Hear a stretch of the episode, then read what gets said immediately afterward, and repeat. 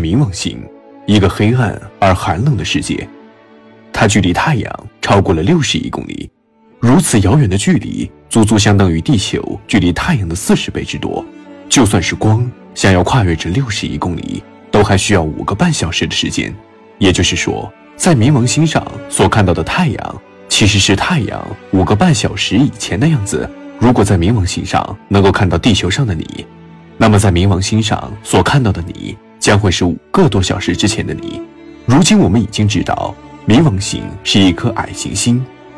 然而，在发现冥王星之初，人类因为错误地估计了冥王星的体积，导致了当时人类将冥王星错误地认定为了太阳系第九大行星。再后来，随着人类观测手段的提高，人类又在冥王星的附近发现了更多和冥王星相似的天体，如细神星、妊神星、鸟神星等天体，这就使得冥王星的地位显得十分尴尬。如果还要将冥王星继续认定为第九大行星，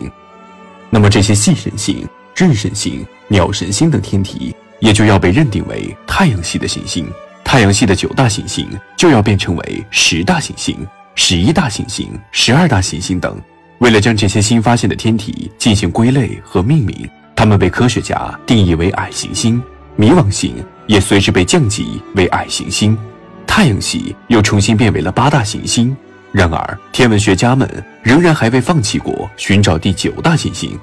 直到二零二一年底，科学家们仍然没有发现太阳系第九大行星的身影。然而，在科学界，科学家们却发现了很多。来自太阳系以外的行星。